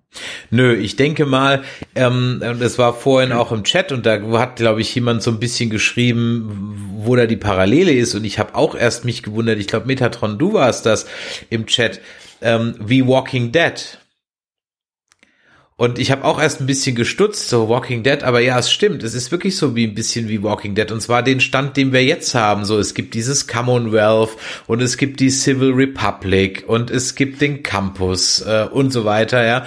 Ähm, und alle sind dadurch, dass es halt kein Benzin mehr gibt oder nur noch wenig oder so weit voneinander entfernt. Und ich könnte mir sehr gut vorstellen, dass jetzt, sage ich mal, die Discovery und Michael, sofern sie jetzt im gleichen Sektor gelandet sind, vielleicht so im am, im am schlimmsten getroffenen Sektor sind, wohingegen es vielleicht Sektoren, Quadranten, Sternsysteme gibt, wo alles noch so ist wie vorher. Nicht, die haben zwar kein Warp mehr, okay, aber da sind noch alle Strukturen. Weißt du, dass du so unterschiedliche Welten mhm. hast, so wie der halt bei The Walking Dead eben das Commonwealth hast und äh, äh, die dann eher fortschrittlich sind. Du hast aber genauso auch praktisch ähm, äh, hier Hilltop und Alexandria, die seit zehn Jahren rumdümpeln und gerade mal froh sind, dass sie irgendwie eine Wasserleitung hingekriegt haben.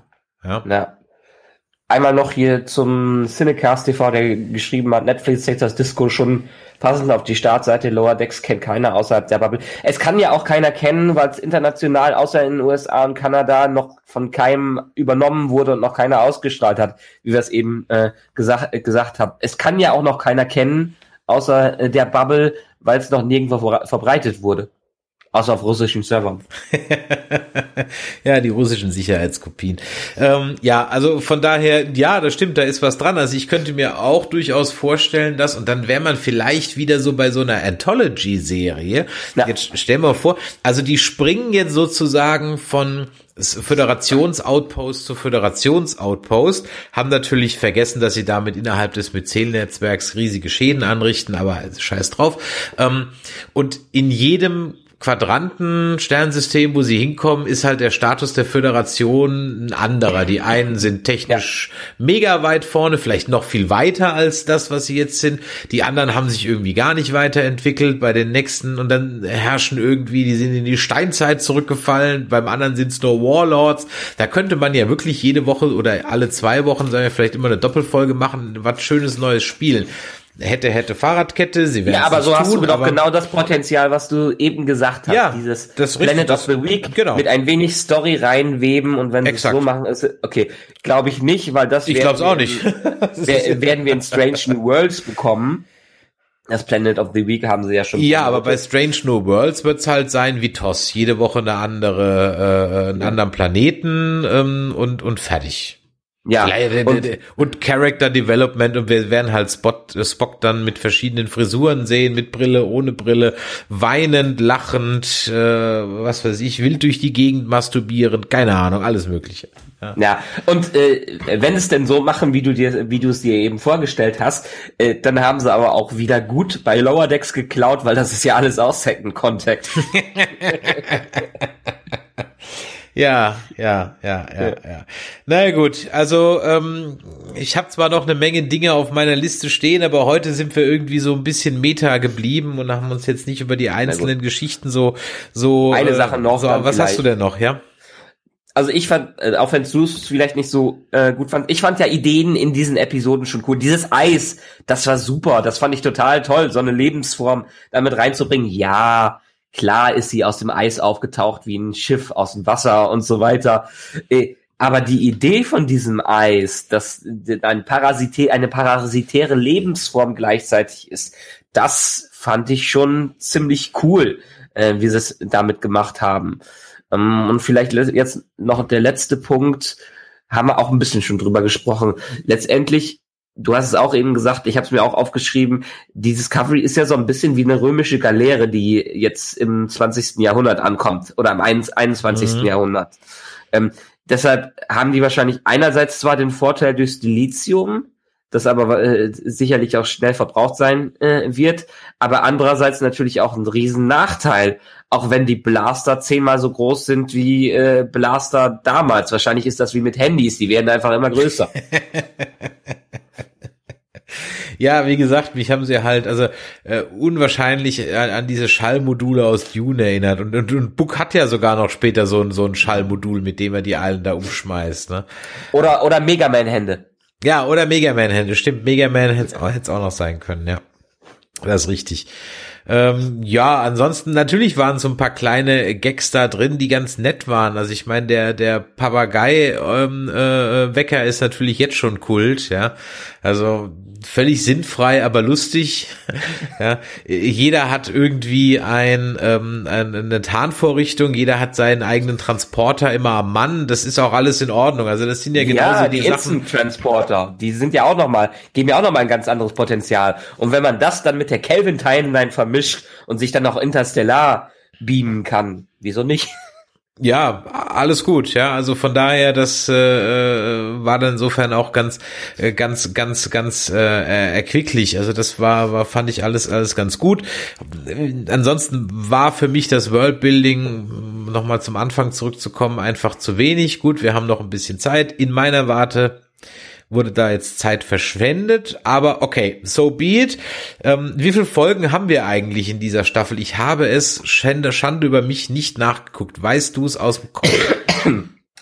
Also, ähm, 13 Episoden sollen es sein. Okay. Ich meine, die haben mehr daraus gemacht, äh, sollten mehr daraus bekommen, aber ich bin mir nicht sicher. Eine vierte Staffel ist ja schon bewilligt. Ja. Also können es, können, können es sich durchaus so aufbauen, dass sie äh, auch auf die zweite Staffel von dieser Storyline hinarbeiten. Und vielleicht haben wir ja diesen typischen Track-Effekt, äh, dass nach zwei vermurksten Staffeln endlich mal es besser wird.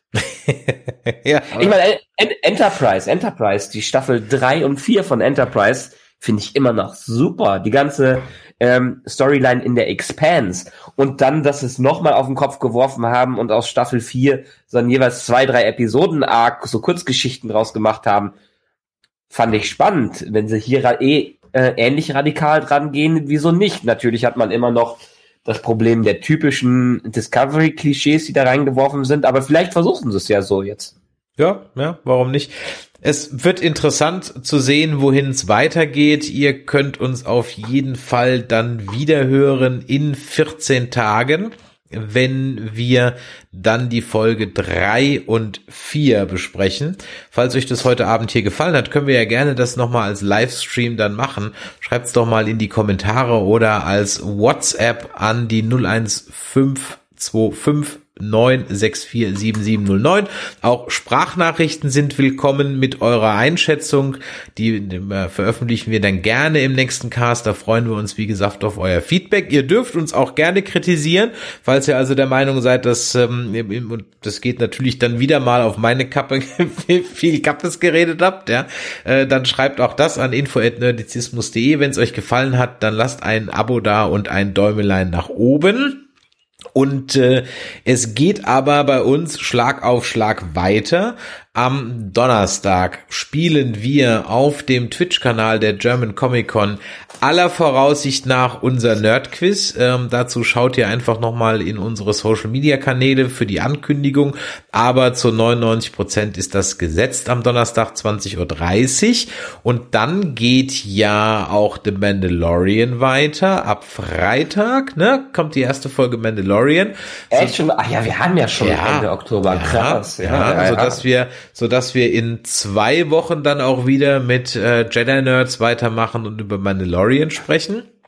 Ähm, genau. Und ganz neu, das können wir jedem empfehlen. Immer zum Anfang des Monats krieg, schmeißen wir jetzt so einen kleinen äh, Zeitplan raus, wo ihr sehen könnt, wann wir denn vorhaben, unsere ganzen Episoden und Staffel äh, Sachen rauszubringen äh, wo ihr jetzt nicht mehr in die Wunschkugel gucken müsst, in die Kristallkugel reingucken müsst, wann dann mal wieder morgens eine neue Folge ist. Nein, wir haben uns jetzt mal einen festen Plan gemacht. Ja, Ganz genau. Wir versuchen uns auch so weit wie möglich dran zu halten. Das heißt, soweit wir es im Voraus planen, werden die Daten und die Veröffentlichungstermine jetzt festgelegt. Sowas wie heute, so ein Stream, der kann dann immer mal dazwischen kommen. Also am besten auf Facebook, Insta und Twitter uns verfolgen und dann verpasst ihr da an dieser Stelle nichts mehr. Ja, Michael, es war mir ein Fest. Äh, anderthalb Stunden haben wir jetzt äh, fröhlich über Discovery geplaudert. Ähm, am Anfang etwas hitziger, aber dann am Ende doch noch ganz versöhnlich. Ich gucke ja weiterhin mit und ich schalte ja auch weiterhin ein. Und ich hoffe einfach, dass meine Stirn nicht ganz so rot ist wie bei den ersten beiden Folgen. Aber wir werden sehen. Du hast ja viel mehr Stirn als ich, die rot werden kann. Also pass auf, ja. Äh, und in diesem Sinne vielen Dank an alle, die heute Abend hier im Livestream zugeschaut haben, dass ihr äh, mitdiskutiert habt, äh, dass alles halbwegs friedlich geblieben ist im Chat.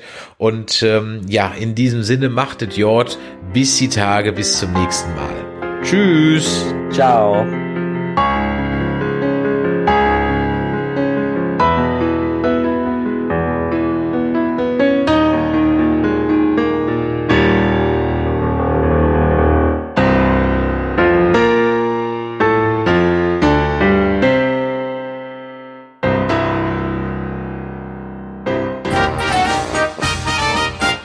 Eine Produktion des Podcast Imperiums.